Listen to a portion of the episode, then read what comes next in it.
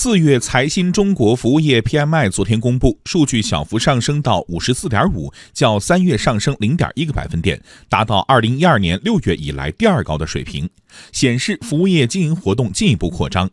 从最新公布的数据来看，我国服务业发展呈现出哪些特点？未来发展趋势如何？央广记者牛萌报道。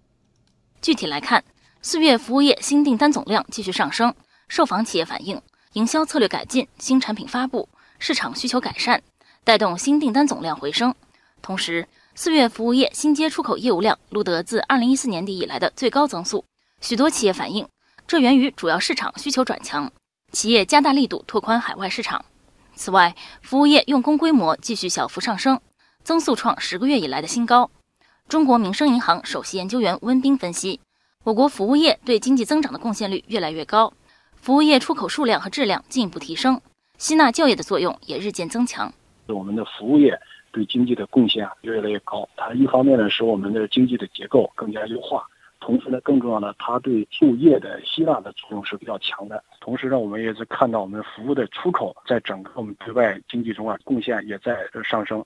过去呢可能主要是一个商品贸易，那么现在呢服务业对外的这个出口的这个速度也是在加快。我们的对外的出口无论的数量还是这个质量也在进一步的提升。这样的话，使我们的对外的贸易结构啊，也正在进一步的改善和优化。那么，随着我们服务业对就业的吸纳的作用也越来越强，那么我们的用工的工资的水平也在同步的是在增长。那么，所以呃，对我们整个的服务业的未来的发展啊，也提供了这样一个支撑。